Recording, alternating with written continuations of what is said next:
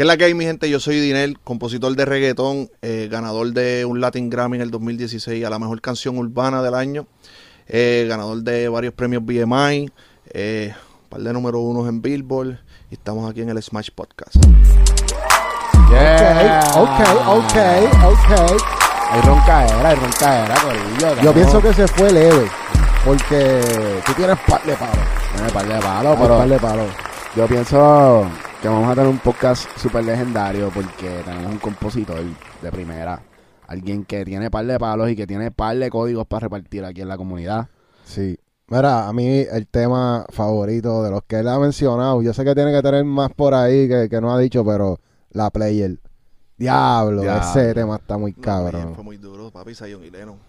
Wow, ¿Cómo, ¿cómo tú llegaste a hacer ese tema? ¿Tú, tú lo hiciste y se lo enseñaste? Ese tema fue- tiene una historia bien loca porque yo estaba en un campamento en Rumania. Eh, eran 21 días y como en teníamos que hacer 30 temas, yo estaba con un pana mío de Colombia que era compositor también. Y a los 10 días ya teníamos todos los temas que necesitábamos y ya teníamos 12, 11 días que no íbamos a hacer nada. So, nos pusimos a coger la computadora, hazte un tema, me mandaron una pista, monté la player, se la Mm. envié a, a Zion, le encantó, nació por allá. So, tú, tú la grabaste con tu voz, pap, y se la Sí. enviaste. Sí, yo siempre todos mis tomas los grabo, yo hago la maqueta, se la doy masticadita al artista. Sí, tú nos estabas comentando ahorita que a ti te gusta trabajar los temas con tus productores y ya mandarlo lo más ready posible, ¿verdad? Claro, sí, no, a mí me gusta tener, por lo menos, es bien difícil que tú le des un, un- El artista se enamora rápido de lo que tú le envíes. Si tú le envías un tema que ya la pista está cabrona, si se la cambia, es bien complicado. So, yo trato, yo tengo mis productores ahora, gracias a Dios, y tratamos de trabajar el tema lo más final posible, cosa de que mínimo sea darle unos ajustes, terminar de montar el tema con los versos del artista, porque a mí lo que me gusta hacer son los intro y los coros. Los versos yo se los dejo al artista y eso, y que ellos le den la identidad de ellos también, es lo que yo hago. Y en ese intro y coro, tú lo grabas pensando en el artista, usando más o menos como el artista la cantaría o la cantas tú a tu estilo. Claro, no, yo me meto en el viaje del artista, en los tonos que me gustan del artista, ¿saben? ¿Qué tipo de canción a mí me gustaría escuchar ese artista? O qué necesita, o qué le hace falta, o qué es lo que domina. Ok. Me voy en ese viaje. Duro, Está duro. cabrón. Bueno, me gustaría saber un poco sobre tu historia. Yo sé que tú eres compositor, también eres artista. Me gustaría conocer cómo es que tú entras a la música, qué es lo que te motivó y cómo entraste a la industria. Yo entré en el 2009, fue como quien dice, como que mi primer tryout en la música. Este, te- empecé a trabajar con Looney de Looney Tunes. Él se acercó a mí por MySpace. Yo le escribí por MySpace. Una Diablo. lo que era, papi. Wow. Y me respondió. ¿Sabes? Una de esas noches que ya tú has hecho un montón de cosas. Y yo tenía un demito en MySpace con un pana mío y le encantó. Pero yo lo había escrito a él como que en, en, este, en el estudio le meto cabrón y en vivo le meto hijo de puta. Ajá. A él le gustó y, y, y me escribió, me mandó el número de él. Le tiré, me reuní con él. Recuerdo que era un febrero, el febrero del 2009. Y no fue hasta octubre que como que concretamos un negocio y eso. Wow, y seguimos wow. trabajando. Para 2009. MySpace todavía estaba activo en 2009. Papi, el 2009. Sí. ¿verdad? Yo creo que eso fue para los finales de Sí, ya MySpace. para los, firma- para los finales, finales. Sí. Después vino Facebook y eso, que recuerdo que en la universidad ya se hablaba de Facebook y eso. Y que, que era que tú tenías como un perfil de artista dentro Sí. de, de MySpace. Exacto. Y Ok. le tiré, tenía, acuérdate que en MySpace tú podías poner, tú podías poner como que como cinco canciones yo creo que tú tenías y la gente entraba ahí y las escuchaba. Oye, eso hace falta, ¿verdad? Sí. La- Eso hace falta cool. tener algo como artista, aparte de Spotify, Claro. donde tú puedas tener como que todo tu, tu profile, ¿verdad? Yo, hay, hay páginas de internet, hay una que se llama Bansugle, este, que tú puedes poner como que, yo tengo una que tú pones la historia tuya, el bio tuyo, tienes las cosas que has trabajado, pero no es tan red social. Mm, Que eso, es, cuando es red social, que la gente, como Instagram, por ejemplo, sí, que tú puedas tener un playlist de tus canciones ahí mismo dentro del Instagram, algo así sería cool. sería Sí. cool, Mano, definitivamente. sí. Yo no entiendo por qué, por qué Facebook, o sea, ni Facebook ni Instagram le ha dado como que hacer eso cuando en verdad hay tanto artista. Sí, no, y la plataforma de ellos es muy grande. Donde tienen millones y millones de, de personas ahí metidas. Mira, tú eres de ahí bonito. Ay, bonito Puerto Rico. En Ay Bonito no habían estudios de grabación. No sé si ahora hay, pero Ah, creo que había estudios de grabación, pero yo no conocía así a nadie que, o sea, no tenía ningún pana que tuviera el estudio. O sea, yo tenía que salir de ahí bonito para Barranquita, que era lo más musical que existía, que estaba Nesty, había un estudio que se llamaba Crew Flavor Music, había otro chamo que se llamaba Albert de Brain. ¿Sabes? Que con, con Albert de Brain hice par de temas. sí. Y te fuiste para Manresa. No, no, nunca No. fui. El retiro. No, Nosotros, fui. fuimos para Manresa. La única vez que he ido Ay Bonito en mi vida fue, Ya. fue para un retiro en Manresa. Hacía un frío cabrón allí. Sí, hace frito. A mí me encanta el frito. Sí. Durísimo. Mira, y entonces llegaste, llegaste a los oídos del Uni. ¿Qué fue lo que pasó ahí cuando... Nada, me firmó, este, empezamos a trabajar, yo quería ser artista, él me firmó como artista, eh, pero no se me daba, había un tipo que iba a invertir chavo, yo no sé, él me dijo que lo habían metido preso, yo, pues se odió esto, pero en el dos, eso fue el 2009, Flow Artista, pasaron como cinco años y esperando un palo, que era lo que estábamos esperando para trabajar, pues ese palo llegó y Luni decide como que, coño, vamos a dárselo a Yandel. Y yo pues, ya, era mi palo, te lo dieron a Yandel. Un día llegó al estudio, Yandel ya había grabado el tema. Cuando yo escuché a Yandel en el tema, a mí se me voló la cabeza. Yo no podía creer que Yandel había grabado un tema, o sea, mi canción, una creación mía que la estaba cantando un artista que yo admiro un montón y respeto. Para mí, chacho, yo dije, me quedo como compositor. Me Tan quedé. fácil te... ¿Tú lo viste como ahí. un sueño hecho realidad? Sí, yo lo, yo quería entrar al juego, yo quería entrar al juego. Yo sentía que con Luni había entrado al juego, pero no estaba generando como las demás, los demás personas, la película con la que uno entra, como con la música. Tú sabes que uno piensa en el glamour y toda esa película, pero cuando cho- te chocas con la pared y te das cuenta de que no es así, no es tan fácil. Y todo eso, mucho. y todos esos años que tú tuviste antes de generar, o sea, porque obviamente tuviste un palo y tuviste que esperar un montón de años. Claro. ¿Cómo fue esa situación personal en términos de como que tu familia, el apoyo? Ellos me apoyaron mucho, eh, pero daba ansiedad, como que, ¿sabes? Estaban pasando ya los años. Yo tenía, 10, ¿sabes? 18, 19, 20, 21. Y como los 21, 22 fue que, o sea, el 2015, no sé más o menos la matemática ahí. Pero cuando se me dio, ¿sabes? Ellos me apoyaron, pero cuando, ¿sabes? Se desesperan al ver que no, no está pasando nada. Firmé con Looney. Pasan cinco años, o tú me entiendes.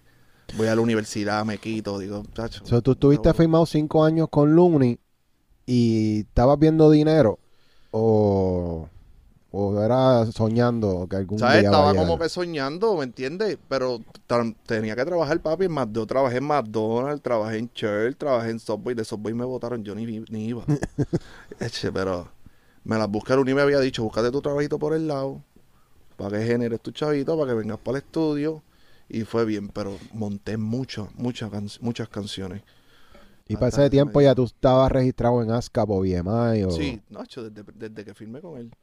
Ok. So, todas tus todo. composiciones tú siempre las registraste con por cientos y todo. Sí, bueno, él. Él. Allá, sí. Sí, porque yo no sabía, yo vengo de ahí bonito, yo no sé, yo no sabía nada del negocio y pues él se encargaba prácticamente de todo. Y dentro de todo, él fue como un maestro para mí, porque también yo, o sea, yo me involucré con Luna y de que o sea, nos hicimos panas bien brutales hasta el sol de hoy. Y me explica, oye, aprendí un montón de cosas con él. Cuéntanos algo, al- algo así que tú digas, coño, este, este código que me dio Luni eh, está cabrón y todavía lo uso. ¿Tienes alguno así? Papi, si tú te vas a sentar con un artista, cobra.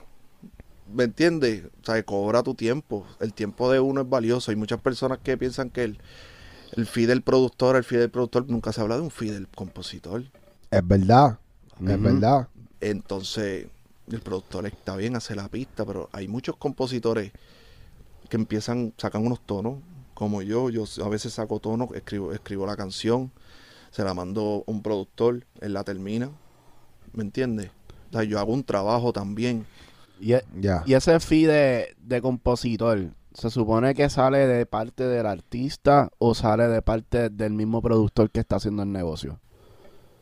Si yo soy el compositor, tú tienes que josear por lo tuyo.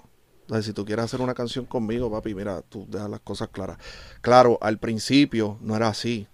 Pero después cuando tú puedes tener un poquito más de, de Leverage. garra, leverage en el juego, pues ya tú sabes más o menos, coño, pues ya tú te has hecho un par de pesos, ¿te conviene hacer esto? No, te- si no te conviene, pues por lo menos cobra por sentarte, porque tú no sabes si el tema lo van a usar.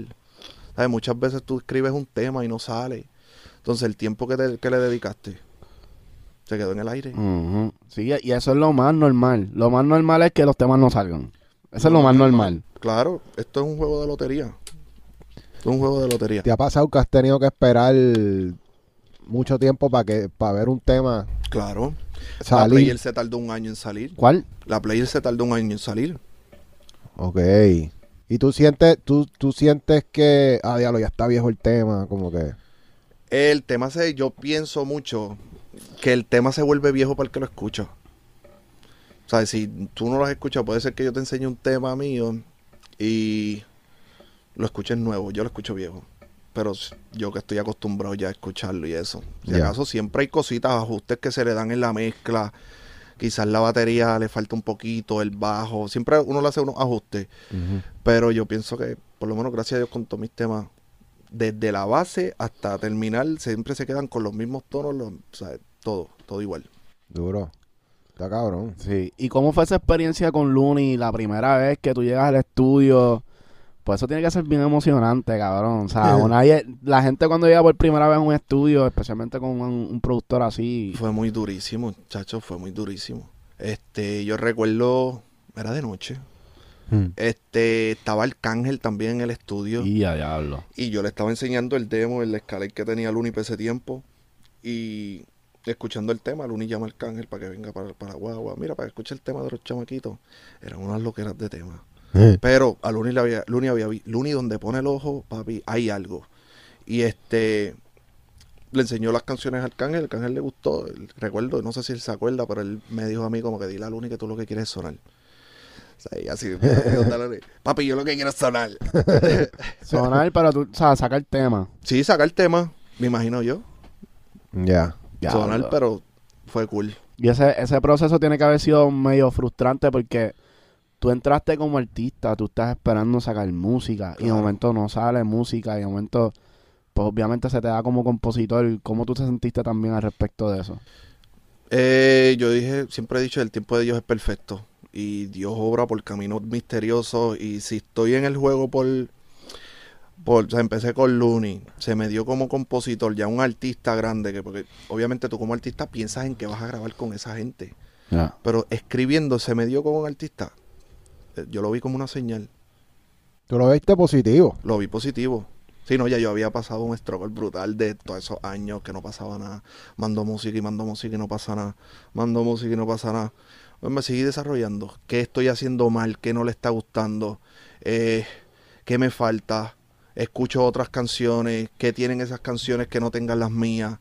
Y por ahí uno va aprendiendo. ¿Y tuviste que esperar a tener un palo en la calle para poder empezar a cobrar o ya tú estabas cobrando desde antes? Claro, no. Yo tuve, para empezar a cobrar bien, yo tuve que esperar a tener un palo, a tener credibilidad. Es- ¿Cuál fue tu primer así como que palo? Mi éxito más grande, así el primero que yo digo, wow, fue Encantadora. Encantadora de Yandel. Wow. Sí, en verdad, ese tema, Y ese, ese te, re- te generó regalía, ¿verdad? Sí, me generó regalía, ganamos un Grammy con ese tema. Con Ah, ese tema fue que gané el Grammy. No Muy me lo duro. esperaba. Diablo. ¿cuántos millones de streams más o menos tiene ese tema hoy día? Ay, che, yo no sé. Eso fue grande, ese tema Si fue nos vamos grande. a mover, yo creo que tiene más de 500 millones. Y ese es el tema más, no es el tema más grande tuyo como quiera, porque ya después de eso, pues, O sea, tengo un reconocimiento que es el del Grammy, que para mí eso es Ese es súper durísimo. Pero que si es generado, obviamente los porcientos cambian a medida que voy teniendo Exacto. la vuelta más manga y tener más leverage en el juego, pues uno puede pedirle, exigir un poquito más por el trabajo de uno. Que eso se va construyendo poco a poco. y me imagino que en ese tema no te dieron mucho por ciento. Tenía, te- te- tenía un 10, pero, pero es como te digo, tenía un 10% en ese tema, pero ese 10% me dejó Deja mucha mucho. plata que yo no tenía, brother. Y más la oportunidad fue muy cabrón. Acuérdate, de, de ese tema, yo le monté un montón de temas después a Yandel. Que esa fue como que la llave. Esa fue la llave. Como les dije ahorita, yo siempre he visto como que, o sea, te están dando la oportunidad, aprovechala, demuestra lo que puedes dar para que puedas tener más oportunidades más, a más adelante. ¿Tú piensas que eh, monetariamente ese ha sido el tema que más te ha dejado? Como que si juntas todos los, Mm, No. los años. ¿Cuál ha sido ese tema que más chavos te ha dejado? Este, la player, este, todos los temas que trabajo con Osuna, de caramelo, despeinada, una locura, La de Caramelo estaba temas. sonando también bien duro. sí. Las más que sonaron en la radio, me imagino que son las que te dejan más dinero. La ¿verdad? Play y Caramelo, ¿verdad? Esos son como que los temas Sí, que... acuérdate que son yo, radio. acuérdate que el, el yo cobro de por, por BMI, ¿me entiendes? Que eso es lo que suena en la radio, el AirPlay. Ahora, Sí. ahora es que está lo de Sound Exchange y, y que es lo otro. Y las regalías mecánicas también. Sí, MLC, MLC Corillo, apréndanse esa, MLC, que eso es algo que recolectas, recolectas las regalías de streaming Exacto. y no tienes que pasar por la distribuidora ni el master, ¿sabes? Va directo a tu, a tu Directo a tu cuenta. buzón. Yeah, Ya tú tienes cuenta con, Sí. con Sound Exchange y MLC también. ese, Exacto. muy Duro. duro. Bueno, eso es importante, Corillo, porque a nosotros antes no existía eso del MLC, que eso nos enteramos bien hace Eso poco. yo creo que fue después de la pandemia fue que estaban pasando eso que era como un act. ¿Cómo, cómo tú empiezas, obviamente empezaste en Loon, con Looney, ahí fue que tú hiciste todas las conexiones para empezar a trabajar con Osuna y... Mm, no, no todas, pero ya con Luni yo em- conocí a Zion y Leno. Conocí a Jay Álvarez, que saqué música. el- de las primeras canciones que salieron mías fueron con Jay Álvarez, que fue. Ay, no me acuerdo. Amor en práctica. Tiene otra, otra que se llama La Temperatura. Muy charado a Jay. Gracias por la oportunidad, caballero. Este. No, Jay Álvarez. Y, después, y Yandel. Este. O sea, esas fueron las, las conexiones así más grandes, así que hicimos. ¿Y cómo llegaste a Jay Álvarez? Luni. A través de Luni Y también. acuérdate que al- a Luni le llegan todos los artistas y él, pues, si él tiene su paquete de canciones o de pistas allí, pues él se la muestra a los artistas. Looney era el, el centro donde todo el mundo tenía que chequear ahí, ¿verdad? Todo el mundo le llegaba... Luni era el te- era el brain. Es el brain del, del corillo. Entonces, sup- un super productor. Este, ver ese hombre produciendo es muy duro. Este, pero Luni era el- es el, como que el brain, la cara del negocio y toda la vuelta. ¿Qué tú sientes que ha sido lo, lo más, lo más que tú le sacaste a esa experiencia con Luni? Tener paciencia. La Mm. paciencia. Pues, uno no sabe que cuando, al principio yo no sabía que yo tenía que esperar un año para cobrar de un tema en lo- mi con mis regalías de BMI y eso. So, tener paciencia. So, ¿Tú pensaste que cuando tocaste el palo ya ibas a cobrar y un reality check? No. Sí, no, papi, tienes que esperar un año y tienes que esperar a ver si el tema se pega. Que eso es otro, o sea, cada vez que sale un tema mío es como que se pegará o no se pegará. ¿Me entiendes? Y a tú, mí me y, puede gustar bien brutal, al artista también, pero el público es el que decide si le gusta o no. Y depende también de la inversión que le hagan al tema, ¿verdad? Para, Claro. moverlo. Sí, no, claro, papi, lo- hay que invertirle a todos los temas, no importa en qué estatus esté, tienes que invertirle algo a tu tema para que la gente lo escuche. Yo está cabrón porque si, si tú haces un tema, ¿verdad? Como que produces un tema, el tema sale, puede ser un artista grande y si no le hicieron mercadeo te jodiste porque no te vas a, no vas a ver nada. veces, me ha pasado muchas veces. Temas buenos que yo les, les veía un mundo de regalías y ¿Y por qué pasa eso? ¿Por qué lo- los artistas a veces botan todas las balas en un tema del disco cuando pues tienen la oportunidad a lo mejor darle un poquito de cariño a todos y que, que se mueva orgánico? si te digo te miento. Si te digo te miento porque no he estado en esa posición, Sí. pero uno como compositor y creador, pues uno sabe, tiene una visión con los temas que- que no es la misma muchas veces la que tiene el artista. Yo cuando escribo una canción yo pienso en el video, el, en el performance, en que la gente lo cante, en la discoteca. O sea, pienso en todas esas cosas cuando estoy creando un tema que se pueda, se preste para todo eso. Y tu especialidad de reggaetón, so, me imagino que tú estás pendiente a- a- al bailoteo, Bailoteo, los sí. cortes y todo eso. Ya tú sabes. Mm. ¿Y en qué te inspiras para escribir? En, en- bueno, Ajá. depende de la musa. La Ah, baby. sí, sí, yo, a mí me gusta hacer dembow para las gatas.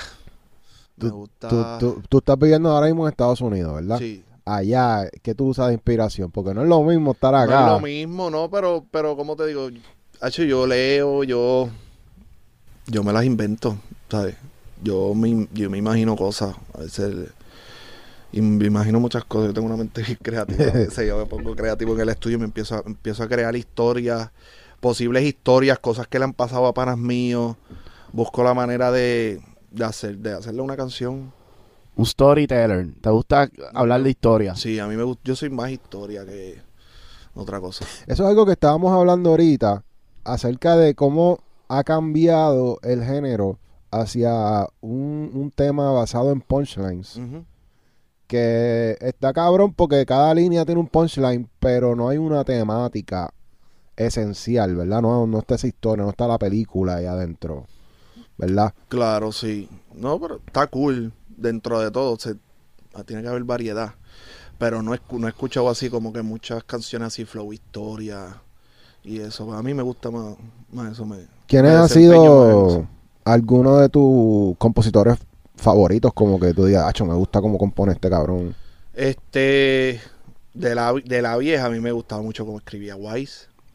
Eh, Robbie Draco. O sea, no, vamos, no voy a hablar nada más de reggaetón. Robbie Ujú. Draco. Este, yo escuchaba mucho Chichi Peralta. Que ellos tenían el disco que se llamaba Pa' Otro Lado. Que tenía un artista que se llamaba Yandy Félix. Pero las letras de esa gente eran bien, hecho muy duras. Y las- los arreglos musicales eran muy duros. Este. No escuchaba rock, yo escuch- siempre he escuchado todo tipo de música. Ya. ¿Tú creciste dentro de un ambiente de familiar músico o...? De o- parte de mi mamá, eh, mi tía canta, ella estaba casada con Johnny Torreya de Ponce, que era un, era un director de una orquesta. Eh, y sí, mis tíos, mis tíos de parte de ella también cantaban. So, esa, esa es parte de tu influencia como Sí. compositor también. Sí. ¿Y qué, qué tú dirías que ha sido lo que te ha marcado a ti, además de ¿verdad? el storytelling? ¿Qué tú sientes que tú tienes diferente a otros compositores que te llaman a ti? Mm, sinceramente, si te digo, te miento, a mí me gustan hacer mucho las historias, pero no sabría decirte así como que comparar, compararme así con otro compositor. Las melodías del, de, del reggaetón, yo usualmente las comparo mucho con, con la música típica de Puerto Rico. Por, Claro. por las melodías menores. Tienen ciertas cosas que también la salsa, el merengue, como que yo me he dado cuenta de eso, que Ok, yo escribo mucho pensando en salsa, en métricas de está salsa. gata, ahí está. Yo escribo mucho pensando en métricas de salsa. Tú escuchas muchos temas míos, los, te los imaginas en salsa y van a caer nítidos. O sea, tú tienes la clave por dentro. Tengo la clave por dentro. ¿Y tú llegaste a ser cantante de salsa o No. algo? ¿Nunca tuviste experiencia con No, pero soy merenguero, a mí me encanta el merengue. El Ya mambo lo- electrónico, también. Vamos, le, le metí. El primer tema que Yandel, el del que te hablé ahorita, que Yandel grabó por primera vez, era un mambo electrónico. Eso eh, hubo un momento de todos los reggaetoneros tuvieron que hacer merengue. El tema nunca salió, pero ese tema iba a ser un éxito asegurado. Lo tenía todo. Pero, por cuestiones de cosas de la vida, pues no salió. El merengue se. Merengue viene por ahí otra vez. Ojalá. Tienes ahí un palo guardado. Digo, no Hay sé si de- a hay lo par mejor- de- No, yo sí me pongo a escribir ahora con el conocimiento, pero acuérdate, eso fue, no me acuerdo, 2014, por allá abajo. Ahora mismo, chacho, me pongo a escribir un merengue. Yo no era muy fan de- del mambo electrónico como tal. Pero sí entendía la vuelta. Como que eso estaba, por lo menos tú ibas a Miami y lo único que se escuchaba era merengue electrónico. Yo pienso que si está bien hecho, se va a escuchar cabrón. Por eso es que yo escucho todo tipo de música. Si está dura, no importa lo que sea. Si está bien hecha, uno lo puede percibir. ¿Y qué tú crees del dembow dominicano que ahora está dando duro a nivel mundial? Durísimo, durísimo, a mí me encanta. No, está es mucho, muy jodera. Es una jodera. ¿Y tú estás en esa vuelta también o no? No, No, todavía. no, no, no. He montado, monté un tema con Yandel para que lo hizo con el Alfa. Se llama Dembow y Reggaeton. Yo monté los versos de Yandel. Y el que trap. también le metemos a, o sea, tratamos de Claro. todo, ¿me Sí, entiendes? sí. Y el trap. también yo creo que a Yandel en el disco, ay, yo no recuerdo en qué disco, pero le monté dos o tres temitas de trap. Tan gufiado y todo. Qué duro. Tú sabes que algo que nosotros poco a poco estamos hablando con, los- con los compositores, con los productores, es acerca del afro, el afrobeat, que tiene mucha esencia de la salsa, tiene la clave metida ahí Claro. adentro. Y, y vemos que todavía los artistas como que no se atreven mucho. Yo sé que Ozuna se ha tirado su afro, pero no hay muchos haciéndolo. Yo le meto duro al afro. De verdad. Estoy durísimo en el afro. Lo que pasa es que no han salido, hay canciones que no, no han salido, pero a mí me encanta mucho esa, esa vibra. Ah. Muchísimo. A nosotros nos encanta porque es una mezcla como de dancehall, tiene un poco de, de salsa con la Sí, no, clave. está durísimo. El Legacy, el productor mío, un saludo. Este ha montado unos afros durísimos. ¿Sabes? Porque yo le digo, papi, vámonos por aquí. Po, mira, vámonos por acá. Pa. Y lo que me gusta de él es que él se desarrolla, ¿sabes? se envuelve y se mete bien duro en los, ¿sabes? los sonidos que escoge y todo, y la mezcla y todo. Que eso fue lo que me gustó de él cuando lo filmé. Que, Duro. Firmaste un productor. O sea, tú tienes un record label ya oficial. Sí, Diamond Music. Háblame, háblame un poco de eso. ¿Cómo, ¿Cómo tú firmas un productor como compositor, verdad? Este, bueno, por lo menos la historia que tengo con, con Legacy fue en la pandemia. Estaba buscando, o sea, todo el mundo estaba encerrado. Eh, tuve que buscar, me dio con buscar gente por YouTube. Entonces busqué una pista, entonces todo el mundo está acostumbrado a coger, me imagino que cogen las pistas, le cambian las, o sea, graban, le cambian la pista, normal, pero ¿y por qué no usamos el productor? ¿Sabes quién es ese, ese pana? Vamos a conocerlo, le tiro. ¿Sabes? Y, y apareció Legacy. Le tiré, me contacté con él, le ofrecí un negocio, él no estaba haciendo nada. Yo le dije, te puedo dar una oportunidad, ¿sabes? Para echar para adelante, porque estar en YouTube es cool. Y déjame decirte, por lo menos para ese tiempo cuando yo lo filmé, había muchos productores haciendo plata, porque cuando él me dijo a mí cuánto él se buscaba en YouTube, yo dije, ¿en serio? Yo, papi, se meten 6, 7, 8 mil pesos. ¿Mensuales? Sí, Sí, sí, nosotros hablamos con Ángel La Ciencia que también una, una pista nada más le había dejado 100 mil pesos. Pues él, pues él, pues yo, ¿sabes? Filmó, decidió filmar y gracias a Dios montamos un par de temas. Y él tenía placement ya antes de estar contigo, ¿no? Creo que tenía placement, pero no eran placement elite. Ya. Ya está. Sí, que tú le diste esa oportunidad para que él pudiera, ¿entiendes? Entrar a la industria de la música como tal. Porque Sí. es diferente ser No, papi, ese un youtuber. Él se ahorró, yo le recé pana muchos dolores de cabeza.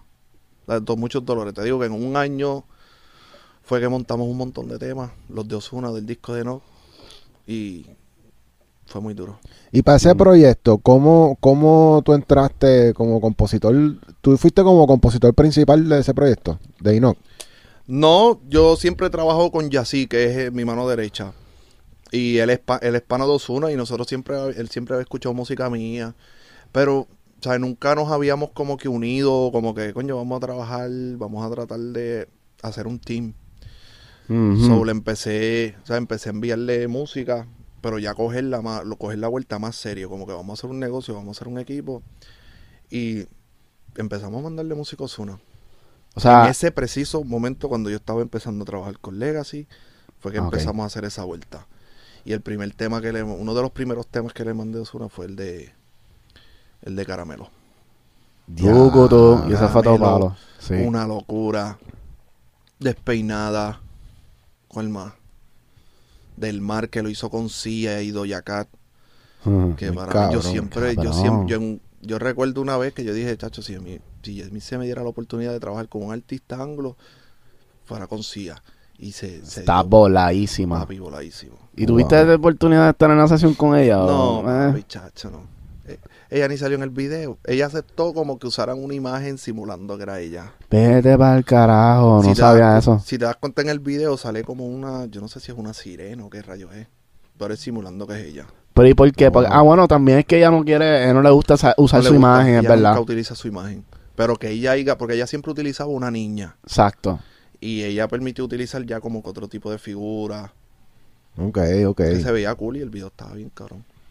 ¿Cómo tú te sientes de enviarle temas a los artistas grandes que lo hagan y no poder estar en el estudio mientras ellos lo están haciendo? Lo veo normal, estoy acostumbrado a eso. O sea, si estoy en el estudio, yo me desempeño muy duro en mi casa. A mí me encanta trabajar en mi estudio. Donde mejor puedo hacer música es en mi casa, en esa tranquilidad. Si el artista la ve, la ve. Si no la ve, pues no la ve. Sigo mandando música. Qué duro. Tú Pero en tienes, mi casa, tú tienes el lifestyle de, de, de lo que sale en las películas. El tipo en la casa, con su estudio. Como, como Uncle Charlie. Exacto. The Two and a Half sí, Men. Tengo Duro. un estudiecito en mi casa, gracias a Dios.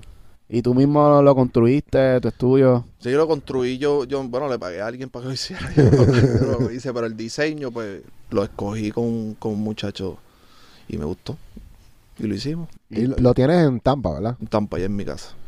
¿Y, Y- piensas que es necesario tener un estudio? ¿Cuán, cuán necesario es tener un estudio? Tener un estudio y saber producir y saberse grabar, por lo menos en mi, en mi esquina de compositor, tienes que saber para mí hacer todo. Tú te grabas Bien- tú mismo, ¿verdad? Sí.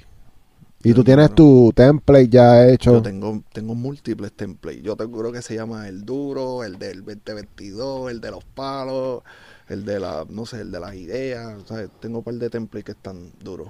Y tú Yo los, bu- cambio mucho. tú los dices como que, ah, si voy a escribir este estilo, pues uso este template. Muchas veces, si voy a trabajar por lo menos con un artista, trato de utilizar un template mío, lo modifico y hasta que quede bufiadito y ya le pongo, por ejemplo, Zion. Si grabo a Zion, pues ya tengo el template que voy a usar para Zion. Ajá. Si voy a usar a otro artista, pues trato de crear el template para ese artista, o sea, de tenerlo ya ahí. Y esas maquetas que tú haces, ¿tú las haces pensando, o sea, imitando la voz del artista o usas tu voz? Bueno, trato de a- tratar de usar los tonos de los, del artista, las melodías que puede dominar. Pero tampoco me puedo, tengo que dársela más. Oye, que la escuche y diga, Sí, soy "Eso yo. Me queda a mí. Ajá, se me ¿Me, queda. entiendes?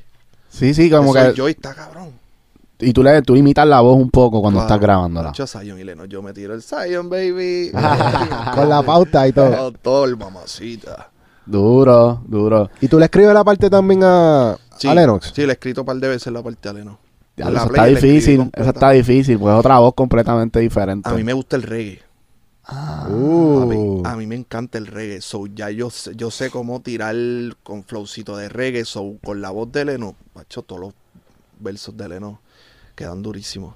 Qué gufiado. Me encanta. Y tú sabes que hay muchos artistas que a veces no les gusta que le den melodías parecidas a las que ellos hacen, porque obviamente, pues si ya lo hicieron, ¿de qué vale? Ellos le- a veces están buscando flow nuevo. Eso es algo también que tú te encargas, No, te aseguras claro, de hacer. Yo tomo eso en consideración, por eso trato de quedarme en lo que él domina, pero diferente, ¿me entiendes? Con Tú, melodías diferentes. tú, tú sabes que hay artistas que siempre cantan como más o menos en el mismo registro, ¿verdad? Y el autotune más o menos, no, el autotune me lo pones en Ajá. tan para todos los temas, ¿me entiendes? Claro. Ya tú te sabes los tonos para cada artista. Sí, no, yo me pongo rápido. Si yo siento que el te. Acuérdate, por ejemplo, Osu tiene un registro que es muy alto. So, yo tengo que tirar, como yo no llego allá arriba, yo tengo que tratar de buscar en dónde la en el qué tono la pista puede estar para que cuando él vaya a grabar, ese tono le quede perfecto. Pues yo a veces lo tiro en una, una, por ejemplo, este, una locura.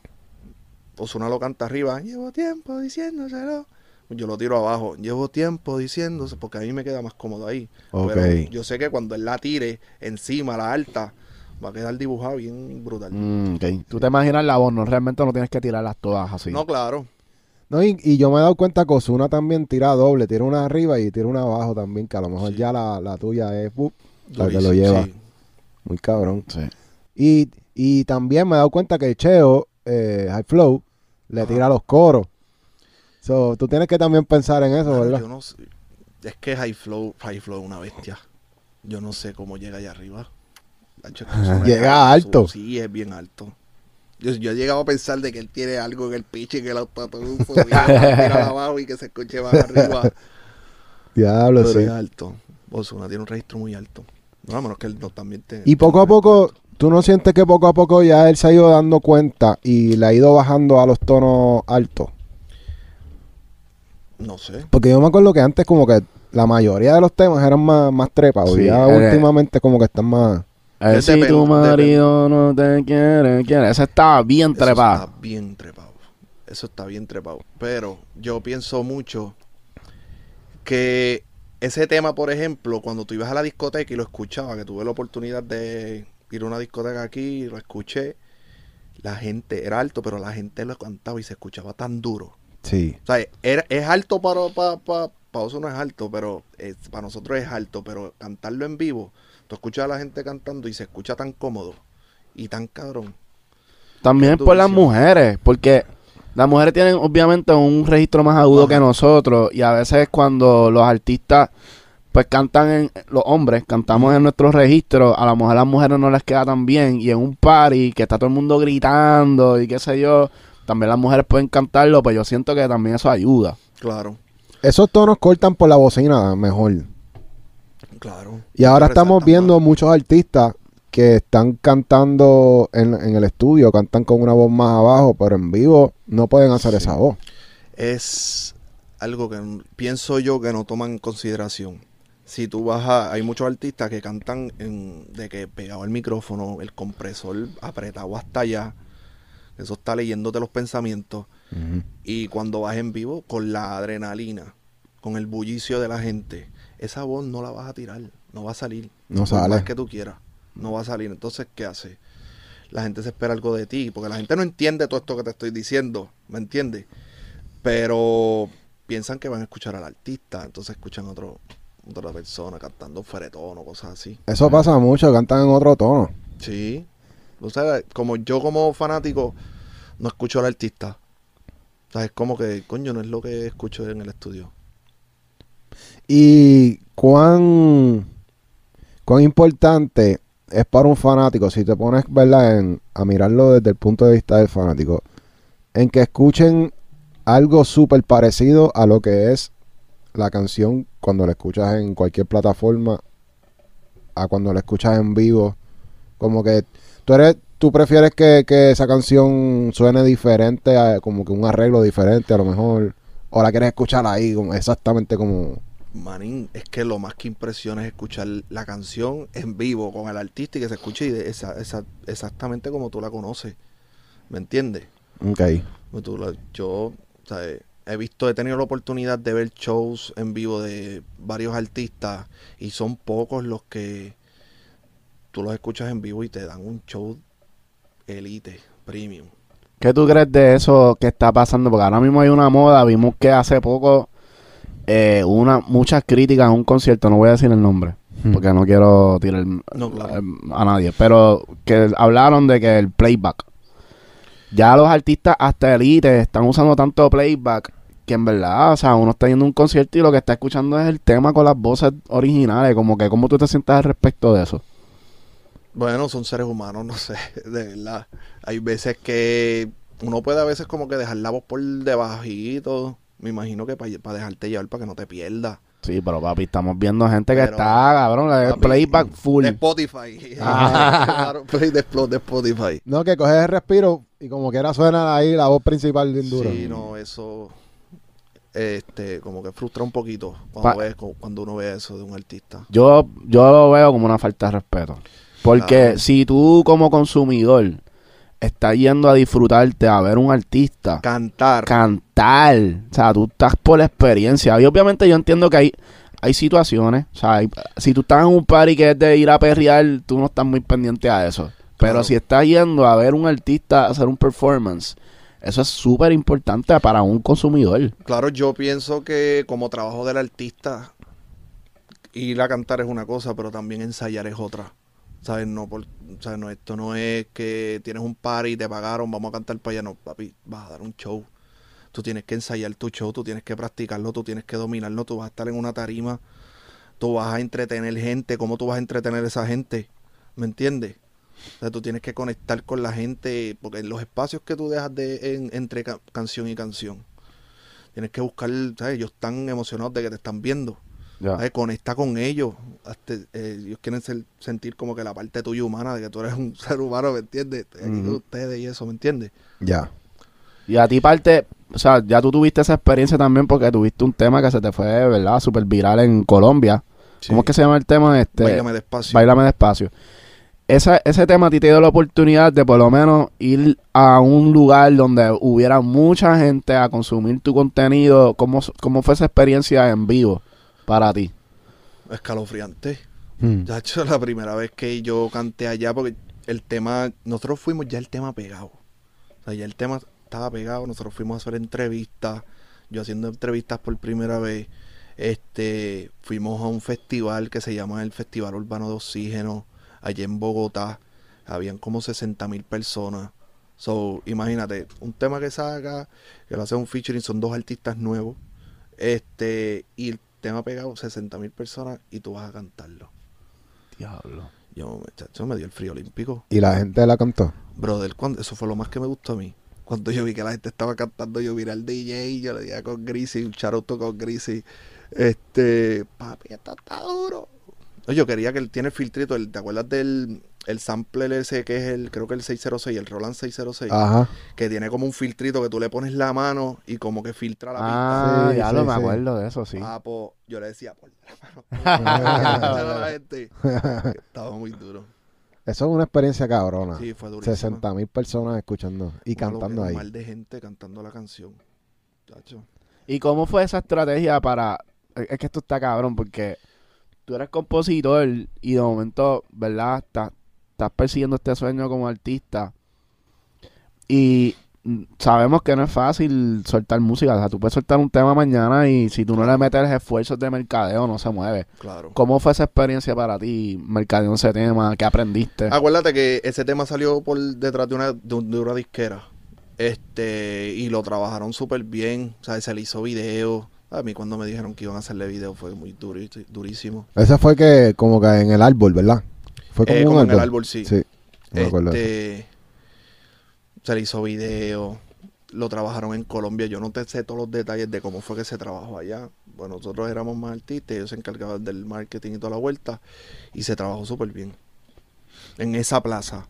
Y sonó. Y de ahí este reflejo en España también. Creo que dio duro. En República Dominicana también. O sea que hubiera un par de spots como que el, el tema tú lo metes en un sitio y como que tiene como unos reflejos en Ah. otros lados. Y ahora viene la pregunta. En Puerto Rico, ¿por qué es tan difícil sonar? Porque tuviste Papi, un tema que millones de personas escucharon a través del mundo. Y en Puerto Rico, Claro, es una... No se trabaja la plaza, la plaza tú la tienes que trabajar. Ah, No importa, acuérdate, Puerto Rico está aquí, tú estás escuchando lo que está pasando aquí. Pero si tú trabajas un tema en Colombia, se, se está trabajando allá, la plaza hay que trabajar. Si tú te quieres meter aquí, tú tienes que trabajar en PR. O sea, tienes que darte a conocer aquí en PR.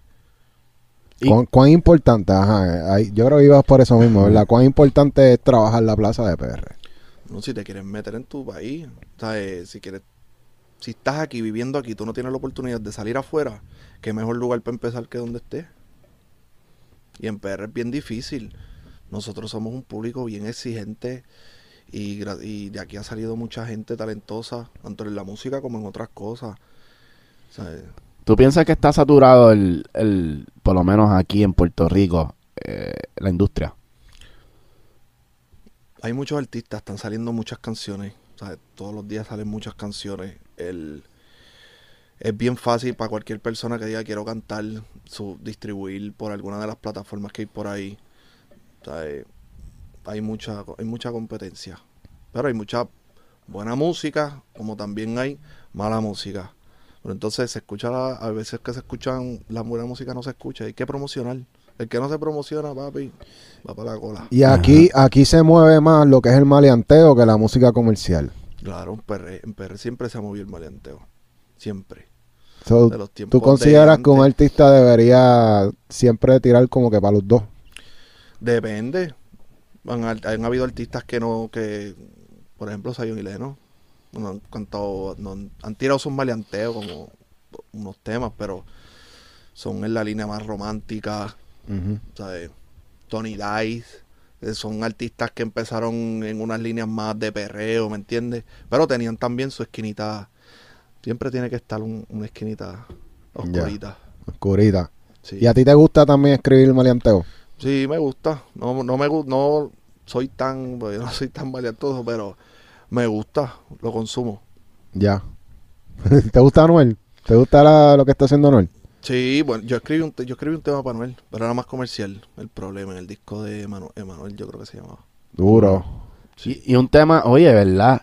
Te- un tema con Anuel, aunque no sea el palo más grande, ¿cómo tú lo ves económicamente? O sea, en verdad tiene impacto, porque ese cabrón es gigante. Sí, no, grandísimo. Pues fíjate, no me he puesto a chequear cómo están los números de ese tema, pero sí, la oportunidad, yo veo más la oportunidad, no miro tanto para allá. Y tú, más o menos, ¿cómo, cómo tú ves ahora mismo tú en, en tu carrera como compositor? ¿Tú estás más pendiente a la cantidad que la calidad o siempre la calidad al frente de la cantidad? Sí, la calidad, siempre la calidad por encima de todo. Claro. Y- con, al- con al- alguien quizás que no tenga la exposición que tenga otro artista, pero que esté trabajando, porque lo, bien, lo, lo importante es saber que si la persona está en serio. Por ejemplo, en mi posición, a mí me gusta trabajar con personas que están trabajando. No darle una canción a alguien, coño, vamos a hacer una canción, o coño, dame un tema, pero, ajá, ¿qué estás haciendo? ¿Qué movimiento estás haciendo? Ya. Porque quieres un tema mío. Pues, ¿qué vas a hacer con el tema? Y tú cobras, ok, espérate, espérate. De 10 temas, de esos 10 temas, ¿cuántos tú sientes o, o te, ha, te ha pasado que se meten, que entran o los cogen para un placement? Bueno, la última vez en el, por, por ejemplo, en el disco de Osuna, en el de No, en verdad monté como 10 temas y como 7 se metieron en el disco. Para cata. Diablo. Y, y todos fueron, para Palos. mí fueron los palos del disco. O sea, no porque sean míos, pero por los números están ahí. Y Mm. este, ¿qué más? O sea, en Zion y Leno también eh, le, le daba un, creo que en el disco de Motivando tenía un par de temas ahí. Estaba Embriágame, no recuerdo cuál más estaba ahí. Tú dirías que si tú no tuvieras más nada, nada más que solamente el disco de Enoch, tú podrías vivir de lo que tú haces de, de ese disco nada más. Es que recuérdate, tú cobras hoy, quizás tú cobras, no, No. no. Teniendo entonces siete temas en el disco. Sí, y haces plata y, y- y quizás es mucho, mucho dinero que puedas estar haciendo en el momento, pero la música es como el stock market, ¿me entiendes? Y no irá para atrás a menos que pase un revolú, no sé. Este, si tú no haces música recurrente como las, las canciones de Navidad, es bien difícil porque las canciones tú las sacas hoy, se meten, se, se convierte en un éxito mundial, pero te puede llegar un cheque, por ejemplo, de 100 mil dólares pero el próximo cheque va a llegar de 70, el próximo va a llegar de 50, Sí, del mismo tema que es un éxito, de 20 hasta que se convierten en 100 pesitos, mil pesitos, ¿sabes? Eso es un asset que puede ser que siempre se mantenga dejándote plata, pero no siempre va- vas a tener, O a menos que venga alguien y la vuelva a pegar en TikTok. Sí. a menos que pase eso. sí, por eso es, es como un asset, en cualquier momento puede pa, dispararse. Y tú nunca has hecho canciones de Navidad hablando de eso, porque Navidad es como algo que si tú haces un tema navideño y fue un palo, todos los años va a sonar. Te lo juro que lo he pensado. Lo he pensado, hacer un tema, y lo he hablado con el pana mío, con Yassi, de hacer un tema. Siempre hemos pensado en eso, en hacer temas recurrentes. Temas recurrentes. ¿Y cuál es la clave para hacer un tema recurrente? ¿Qué hay que hacer para que sea recurrente? Mí- Además de Navidad, porque... Para mí es bien, es bien difícil. Tú te pones a entender, por ejemplo, 14 de febrero.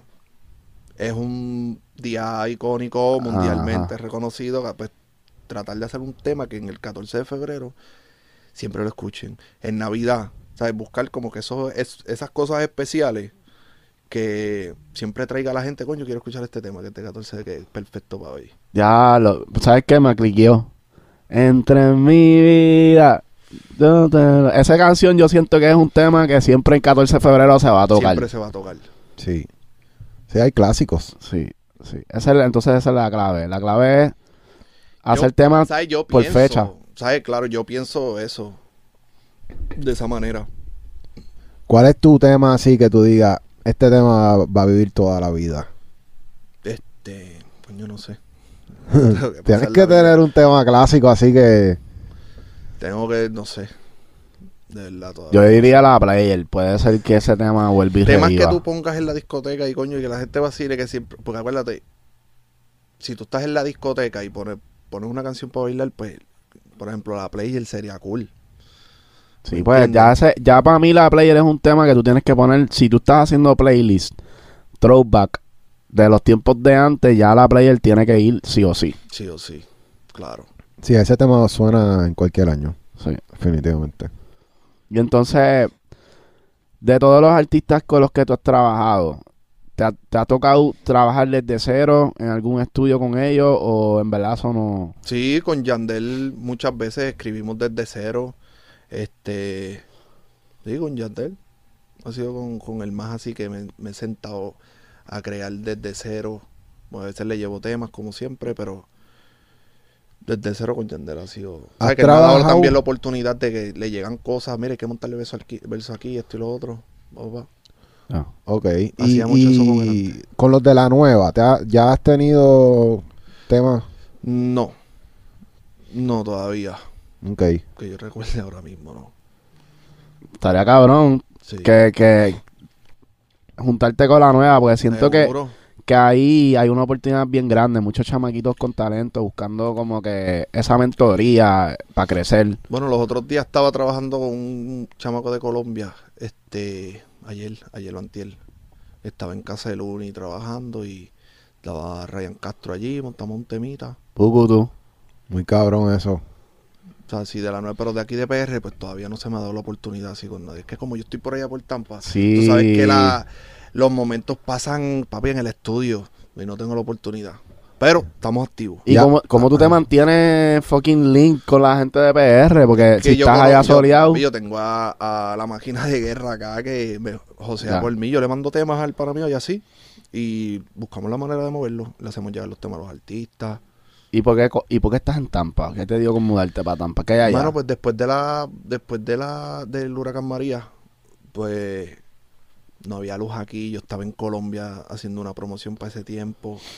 Y no había luz. Y yo tengo que grabar. Yo no, o sea, yo para poder vivir en ese momento. O sea, estamos hablando 2017.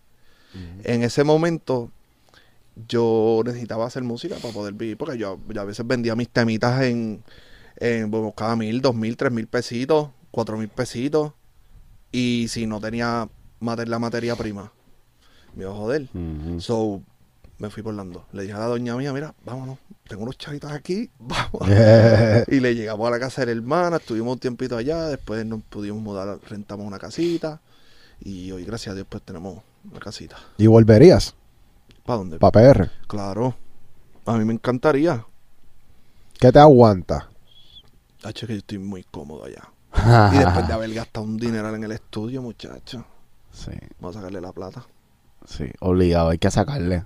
Sí. Y la estabilidad Y de, me va bien. de la ¿sabes? luz. Tampoco es que, claro, no, y me va bien, gracias a Dios, me ha funcionado de la manera en cómo estoy trabajando, estoy súper cómodo. Tú vienes mucho a PR. Sí, ¿Verdad? por ahora, por, por ejemplo, ahora que me vino una semanita y pico, este año voy- pienso venir un par de veces para acá. Duro. ¿Qué ¿Quieres, ¿Quieres encerrarte a hacer campamento? ¿Ya te has tirado los campamentos? Sí, se ha hecho un montón de campamentos yo he hecho. Por ejemplo, el de... Te, te conté lo de Rubaria que hice la Reyes por allá. Eso fue un campamento. Ese ha sido el más loco. No vuelvo para allá. ¿Por qué? Pero era muy lejos. muy lejísimo. Yo paré en Alemania, brother, y tenía que preguntarle a un alemán que dónde estaba este gay. Cuando le enseñé el pasaporte americano, ese tipo para mí me vio con una cara de yo no sé. Yo dije, Que me meten preso. De verdad. Sí, Porque no les gusta mucho a los americanos allá. no sé. Pero el tipo no era muy simpático. Y, pero sale un fucking palo de allá, cabrón. Sale o sea, palo yo si hago un palo en Romania, yo voy a tener que volver a Romania a hacer otro palo. Sí, no, estuvo chévere. Estuvo chévere, en verdad. ¿Y cómo llegaste a Romania? A través de, de un pana mío que me dijo que estaban buscando unos compositores, pensó en mí y un pana mío de Colombia. Y fuimos para allá. O sea, cuadramos un negocio antes, pero tampoco es que me fui a lo loco. Yo no me iba a montar en ese avión si lo sabía que iba a tener algún beneficio. Entonces se cuadró dieta, lo que me tenían que pagar por las canciones, este... y Pero, todo pero, eso. pero ¿qué es lo que había en Romania que tenían que ir para allá? Yo no sé, una disquera de por allá. Un Y- artista. ¿Y era hacer temas en español? Ellos, ellos tenían un artista que se llamó, yo no sé si ustedes se acuerdan de Ina. Creo que se llamaba Ina. Y no, no. No. Ina, ella sonó un poquito y pues, no sé, ellos querían hacer canciones. Acuérdate que el reggaetón ha dado tan duro que gente de otros lados quieren, ok, ¿qui- ¿quién hace reggaetón? ¿Quién hace música urbana? Tráelos para acá. Mm, eso fue de seguro un label de por allá que dijo, plata para acá". allá dijeron, vamos a ver qué podemos hacer con esta vuelta. Y pasó algo, además de lo de Zion. Eh, ¿no? Bueno, de- no. No. No, sí, no. Eso fue lo más grande que hice por allá. Y en ese campamento, tú fuiste, compusiste ese tema allá, pero ¿quién, te, quién, quién dirigía la sesión? ¿Por, por qué tú cogiste ese tema y lo sacaste de ahí y lo, y lo pasaste para allá, para Zion? Ya nosotros, eran 21 temas. Ya 21 o 30 temas. Pues de los 30 temas ya estaban hechos.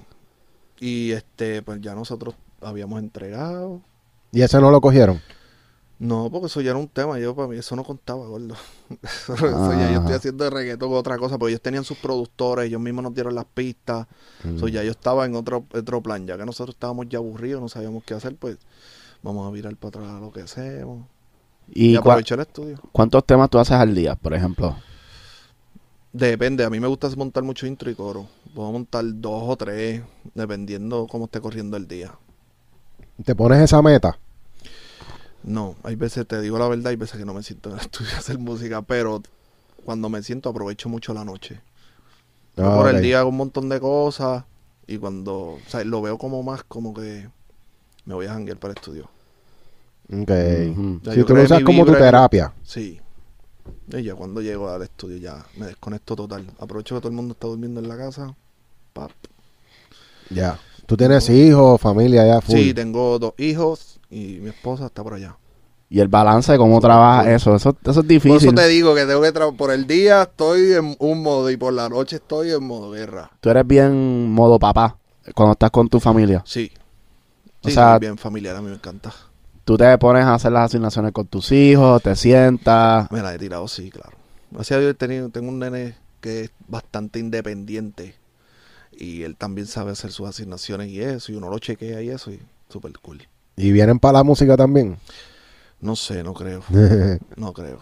¿Por qué? El menor, el que acaba de nacer, pues no, no, no sé. Pero ya, El grande no. el grande, el grande es más digital, le gusta lo digital y El gaming. el gaming y toda la vuelta. Y eso viene duro también. ¿Cómo tú te sientes no, al yo le- respecto? Yo quiero que el estudio, yo, yo le estoy mostrando lo del full sale, lo de, sabes que ahí dan este artes digitales Sí. y para hacer gaming y cosas Sí. así. So, yo le estoy mostrando, si tú quieres hacer eso, pues estoy tratando de enseñarle, mira, está esta universidad aquí, Sí. que es durísima. Sí, que, eh, Full Sail está dura en, en eso de gaming. Sí. Definitivo. ¿Y cómo tú te sentirías si de momento... Bueno, es que si lo estás apoyando ya lo, del- lo del gaming. No, claro. Tú lo ves como algo que en verdad él podría ser un gamer y ganar su dinero. Claro, si lo quiere hacer, todo está en el empeño que tú tengas. A lo mejor de ahí le, le sale lo de hacer pista. También. yo lo he puesto a hacer pista Sí. y montó una pistita los otros días. Yo lo dejé ahí y toca. Ah. Yeah. Y tú, tú, sabes, tú, o sea, tú sabes de música en términos de que tú sabes los acordes y toda la vuelta, o en verdad tú eres más como de oído. Yo soy, siempre he sido de oído. Siempre he sido Ya. de oído. Teórico, fatal. Pero te sabes las notas del piano, lo básico. Sí, sé cuando estoy de fuera de tono. Que eso es, pues, obviamente, instinto. Eso, Eso no- es instinto, sí. sí, sí. sé que algo está fuera de tono, está fuera de tono.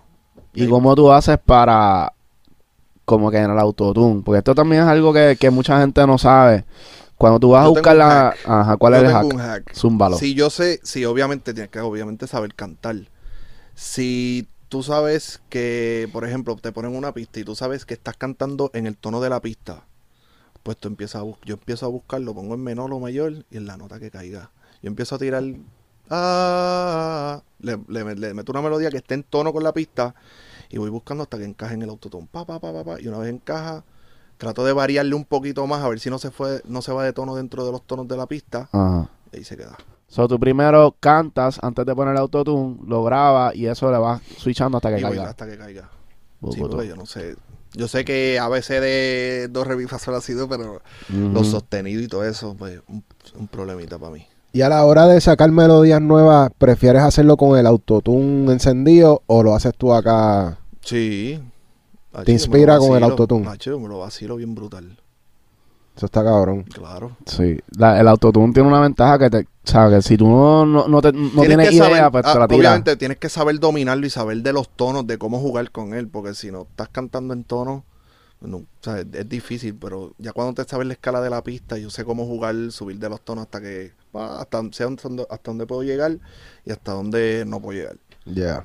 Y ya tú sabes sobre estos sistemas ahora que vienen de inteligencia, inteligencia artificial. ¿Qué tú piensas al respecto? ¿Piensas que nos van a, sustitu- a sustituir eventualmente? Está muy duro eso, brother. Yo estaba hablando con pana los otros días y le dije, papi, esto está muy duro, mira esto. Estábamos hablando de cosas de contrato y mierdas así. Ajá. Y lo puso y él- eso le explicó, lo, eh, pr- prácticamente el fragmento que él sacó de un contrato se lo explicó completo. eh, pero todos, si el chat, el, el, el chat GPT ese, tienes que explicarle bien qué es lo que tú quieres saber. Porque tiene muchas variantes. Todo depende de tal cosa. Todo depende de tal cosa. Puede pasar esto, pero depende de tal cosa. Como estés tú, bla, bla, bla. Y yo le dije, montate, escríbele a la mierda esa Móntate una canción que trate sobre, sobre la paz mundial. Pa, ¿tú puedes creer? Eso montó la canción completa. Dividido intro, verso, coro, bridge, toda la vuelta. Me pongo a leer la canción. Lo que decía estaba muy duro. Yo dije, oh, esto está muy duro. So, tú piensas que, que eventualmente, no necesariamente no sustituyan full, pero A es una nunca- herramienta. A, a- a la mente humana nunca la vas a poder sustituir, ¿saben? Pero acuérdate que eso es información que tú le estás metiendo a eso. Exacto. Pero Y Está muy ahora, cabrón, acuérdate que información que tú no tienes en tu cabeza. mira, y, y ahora en cuestión de por ciento de regalía, el ChatGPT ahora va a cobrar. Nah. Como compositor. Eso yo, por eso yo no me atreví, yo le yo, yo había que, habría que preguntarle él mismo. Como que si uso una canción que tú escribiste. No le diga que se lo aprende. Hacho, mira, no, que después Tacho, se pone por ahí a recolectar, cabrón, usaste un verso mío tacho, bien duro. y te escribe ahí en, en los comments Por de eso, YouTube. no sé. Pero sé que hay personas que han buscado hasta imágenes, como que una imagen de un lobo. Estaba viendo un video los otros días, buscó una imagen de un lobo, eso sirve para un montón de cosas. Sí. Pero Bueno, nosotros duras. empezamos a escribir un libro, ¿verdad? Sí. Está, Con mi- Chapi- está en las primeras páginas, en la, en la introducción. Y bien hecha, ¿verdad? Hacho, está cabrón, porque tú le das, literalmente, tú, tú le das la información que a ti te da la gana. Eh, mientras más información tú le das, pues él más preparado va a estar, ¿entiendes? Más visión va a tener para escribir. Claro. Y literalmente para hacer email marketing, si tú estás vendiendo pistas en internet, tú puedes crear un email, le dices, mira, redáctame un email para una comunidad de artistas, acaba de salir esta pista, yo necesito que la gente la compre. Y él te hace un, un email, flow mercadeo, plan de mercadeo con plan de mercadeo cabrón. duro, Durísimo. Y también si tú necesitas escribirle una carta a alguien, tú le dices, mira, necesito escribir una carta a esta persona, pap, y te la hace. Sí, bien profesional, Sí. bien. Papi, para nego- o sea, como que por Es ejemplo, durísimo. con las disqueras, si tú necesitas como que, qué sé yo, pedir un release o quieres hacer algo y ponerlo en términos bien legales y qué sé yo, también lo puedes usar y él te lo frasea como si fuera un abogado. Sí, no, es durísimo. Yo traté, el- la primera vez que traté de entrar en, el- en la vuelta esa, hay mucha gente usando eso porque estaba trancado, como que no podía entrar, o sea, estaba full el servidor. Ah, eso Ya. también pasa, sí, es verdad. Hay mucha gente, ¿sabes? No somos los únicos, hay mucha gente ahí metida. Bueno, nosotros vimos el otro día que escribieron una canción tipo Drake. Sí, ese fue lo, eso fue lo primero que yo vi sobre eso.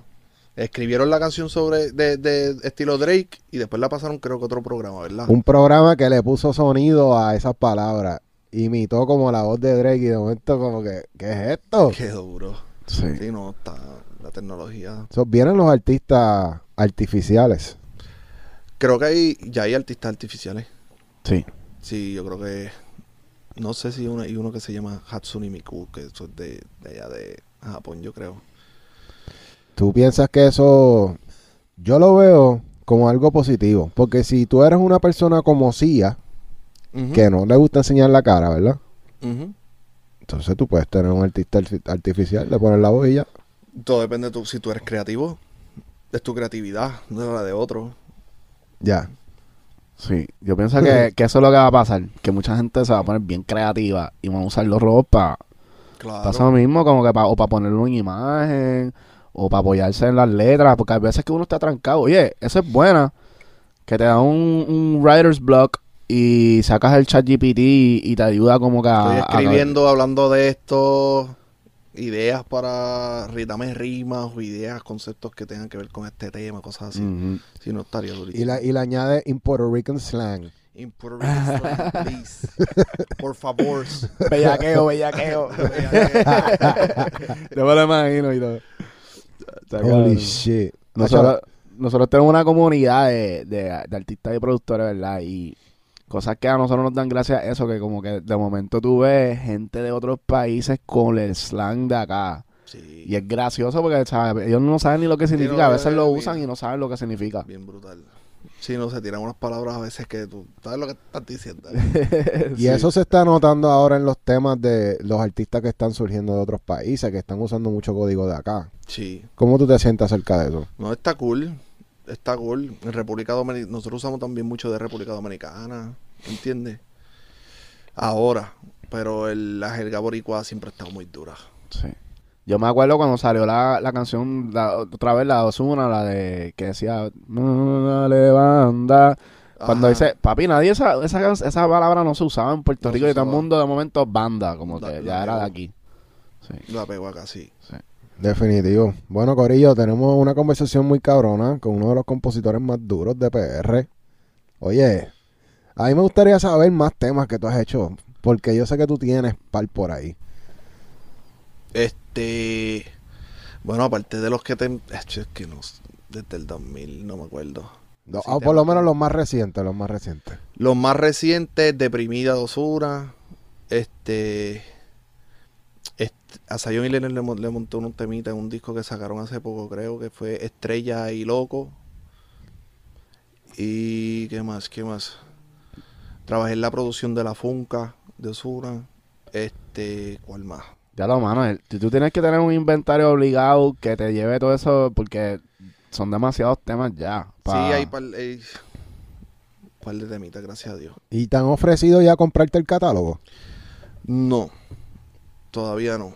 Pop Deals, Seri- Sí, yo tengo una administración. Administration. Un ¿Y por qué administration. no un Pop Deal y una Administration? Eh, estaba en un pop deal, pero no me, o sea, cuando logré entender cómo era el negocio, o sea, no me, no me, no me gustan los pop deals. ¿No te gustan los adelantos? No, porque di- divides este, me encantan los adelantos. Sí. Sí, claro. Pero el, en el pop deal, en el co-publishing, eh, tú eres dueño del 50% y el publishing es dueño del otro 50%. En la administración, tú eres el dueño 100% de tus canciones y una vez tú cumplas con el contrato, pues tus canciones vuelven a ti después del tiempo de retención. Exacto. Que eso es importante porque eso es mucha gente obvia, esa parte, que es el tiempo de del retención. tiempo de retención. Si negociaste bien, pues tienes un... Y en eso del admin, eh, eh, es súper importante que esos son la gente que va y buscan los chavos por ti. ¿Tú Claro. te, te gusta eso? Sí, gracias a Dios estoy en una compañía súper durísima que, se, que trabajan solamente administración y me ha ido súper bien. Papi, han cobrado chavos que yo nunca había vi- visto en mi vida. ¿Sabes? Que nunca pensé, coño. O sea, yo con mi editora solo, independiente, nunca los iba a cobrar. Sí. Sí, porque en Es complicado. Es súper complicado. Tampoco uno puede pensar que porque tengas una editora lo puedes hacer solo. ¿Sabes? Estamos viviendo en un mundo que ya hay alguien que se puede encargar de eso, te cobra un porcientito y todo fine. Y cuando tú haces un, un administration, ¿hay- ¿ellos te dan adelanto también o eso no? Sí. ¿Cómo funciona eso? Bueno, depende de que, com- como, to- me imagino que como todos los adelantos, ¿sabes? Depende de los temas que tú tengas en la calle, lo próximo que tengas, que vaya a, a- a salir, o sea, los temas dependiendo de los artistas con los que tú estás trabajando, ¿me entiendes? Los porcientos que tengas en las canciones, ellos me imagino que hacen su matemática por allá y más o menos pronostican de que este artista, ¿sabe? Que va a generar en tanto tiempo tal cantidad, o le podemos dar un adelanto de tanto. ¿Y cuánto? Porque, entonces, ¿cuál es la diferencia entre un publishing deal y un administration deal, I guess? Como que le llamarían administration Los eh, dos bregan con el publishing, pero el, el co-publishing te eh, volví te digo, el 50% que tú te que el 100% que te que siempre te quedas en la administración, Sí. en el co-publishing, pues solamente te vas a llevar un 50. Pero te tienen que ofrecer algo más para hacer eso, porque me imagino que tiene que haber alguna diferencia. Bueno, te van a, a- vasta. obviamente el co-publishing casi siempre dan más plata, Ajá. porque te están quedando con si tú sabes que estás cediéndole un 50% de lo tuyo, pues tú sabes que puedes tener más plata. Sí. Todo depende de la posición en la que esté la persona. Pues hay personas que puede ser que digan, coño, es que me están dando mucho por un co-publishing o no necesito tanto dinero, me puedo conformar con esto y sé que lo voy a, a- voy a estar bien, voy a estar viviendo bien. Todo depende del estatus de la persona. Y el copo te, te incluye el admin también. Sí. Ah, pues ahí está, que el copop son dos cosas, es admin y copop. Sí. Y el no, admin- no, admin y yo me imagino que, que cuando es publishing deal es más acerca de las regalías en el futuro rather than what's in the past. Que por ejemplo un administration va al pasado, no al futuro. Ambas. Sí, pero no, no te están adelantando el dinero del futuro. Te están adelantando el dinero de lo que ellos te van a recuperar de que No, tú te no... adelantan. Sí, Sí, claro. pues entonces no entiendo todavía. Estoy perdido. A mí, a mí me dieron dinero del futuro. Sí. Es más o menos lo mismo, Sí, sí. Pero Pero es che, pero es bien. pero los porcientos son mejores como en un admin. No, acuérdate que ellos ven el desempeño que tú estás, el performance que tú estás teniendo como, en este caso como compositor, ven con, la, con los artistas que estás trabajando. Entonces ellos toman mucho en consideración el, el, tu carrera, cómo ha ido creciendo, te estudian, ver lo que has sacado, ver lo que has generado, porque tampoco es que a lo loco ¿verdad? que yo soy fulano que ha escrito temas. No, ellos ven los números, cuánto tú has generado, cómo va la vuelta. Sí. Porque tampoco te van a dar, perdón, tampoco te van a dar dinero así a lo loco que tú no generas. Exacto, sí. Sí, en verdad, yo pienso que eso es algo que, que, que vamos a tener que traer un abogado como quiera algún día para que nos explique eso, porque tiene que, para mí, tiene que haber una diferencia de tu poder, o sea, que si voy a dar un 50% de mis regalías, ellos tienen que traer algo a la mesa más allá. Otra cosa, en el, en, el, en el publishing tú tienes que tener, ellos te ponen algo que se llama el MDRC, el Minimum Delivery Commitment, commitment, que son las canciones que tú tienes que entregar. Por ejemplo, en, en mi negocio yo no tengo que, yo entrego, yo tengo que entregar canciones obviamente si quiero recuperar mi adelanto, pero no, ¿sabes? No tengo que hacer canciones, ¿me entiendes? Ya. Pero en el co-publishing tú, a ti te pueden poner 10, 15, 20, Exacto. 30 Ahí está. Ahí está. Yo creo que esa es la diferencia ¿Sabes? máxima. Sí. Pero es algo que tú puedes, es algo que tú puedes de- negociar dependiendo de quién tú seas, en qué estatus tú estés.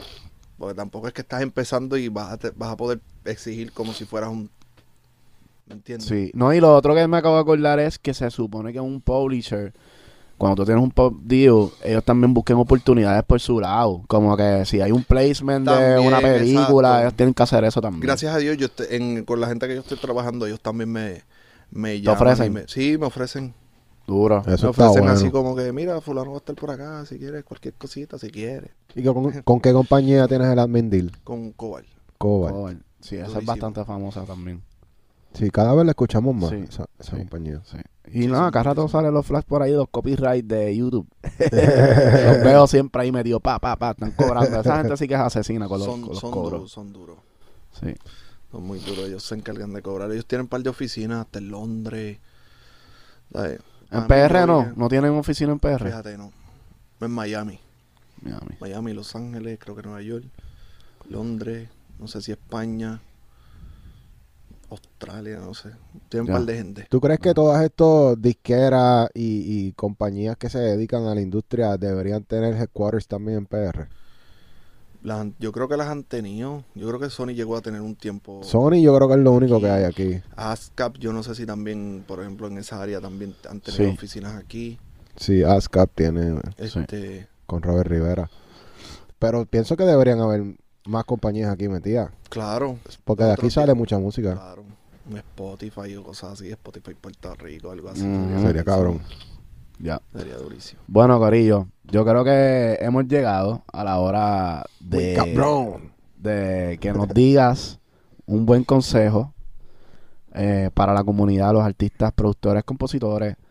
Algo que, que tú te hayas llevado en, en este proceso, ¿verdad? Desde que empezaste ahora, que tú le dirías a la comunidad para que estos chamacos en verdad se motiven y, y entienden, dejen de pensar en, en, en, en el proceso largo, sino en lo que están pensando que es lograrlo en la industria de la música. Esto es un negocio, aprenda- aprender del negocio siempre es bien importante, pero, ¿sabes? Nunca, ¿cómo te digo? ¿Sabes? Seguir sus sueños. Esto, aquí el bizcocho es grande para todo el mundo. Este, si quieren meterle ganas, no es fácil, pero si es lo que quieren, aprendan, oriéntense de cómo es que trabaja la situación, eh, que es lo más importante para que y nada y no tener miedo nunca, ¿sabes? Zumbarse de una, no importa. Yo nunca, yo nunca pensé lo que fuera a pasar, yo firmé mis contratos y estos son oportunidades, me fui a fuego y aprendí un montón. O sea, a fuerza de cantazo, pero uno aprende a veces. Ya, muy Bueno, duro. Duro, Corillo. Ya saben, tienen que comentar, darle like, compartir este video. Y si quieren que vuelva Dinel a hacer otra entrevista con nosotros, cuando ya tenga el doble de los palos que tiene, Sí. pues ustedes comenten y lo traemos para atrás. Así Somos que. Y vamos a traerlo para los Smash Battles también. A De ver si nos da un par de ya, capela. Ah, Los montamos, los montamos. estaría cabrón. duro. Bueno, Corillo, ya lo saben. Nos vemos hasta la próxima. Check.